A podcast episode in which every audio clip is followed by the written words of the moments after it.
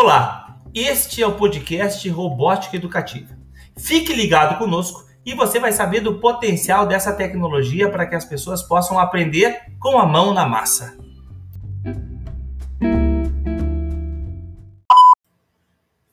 No episódio de hoje, a gente vai ter conosco a Giane, que trabalha no SESC, não, no SESI, lá no laboratório Maker e trabalha muito com a questão da robótica. Ela vai compartilhar com a gente um pouco da experiência dela. Fica ligado que vai ser bem legal.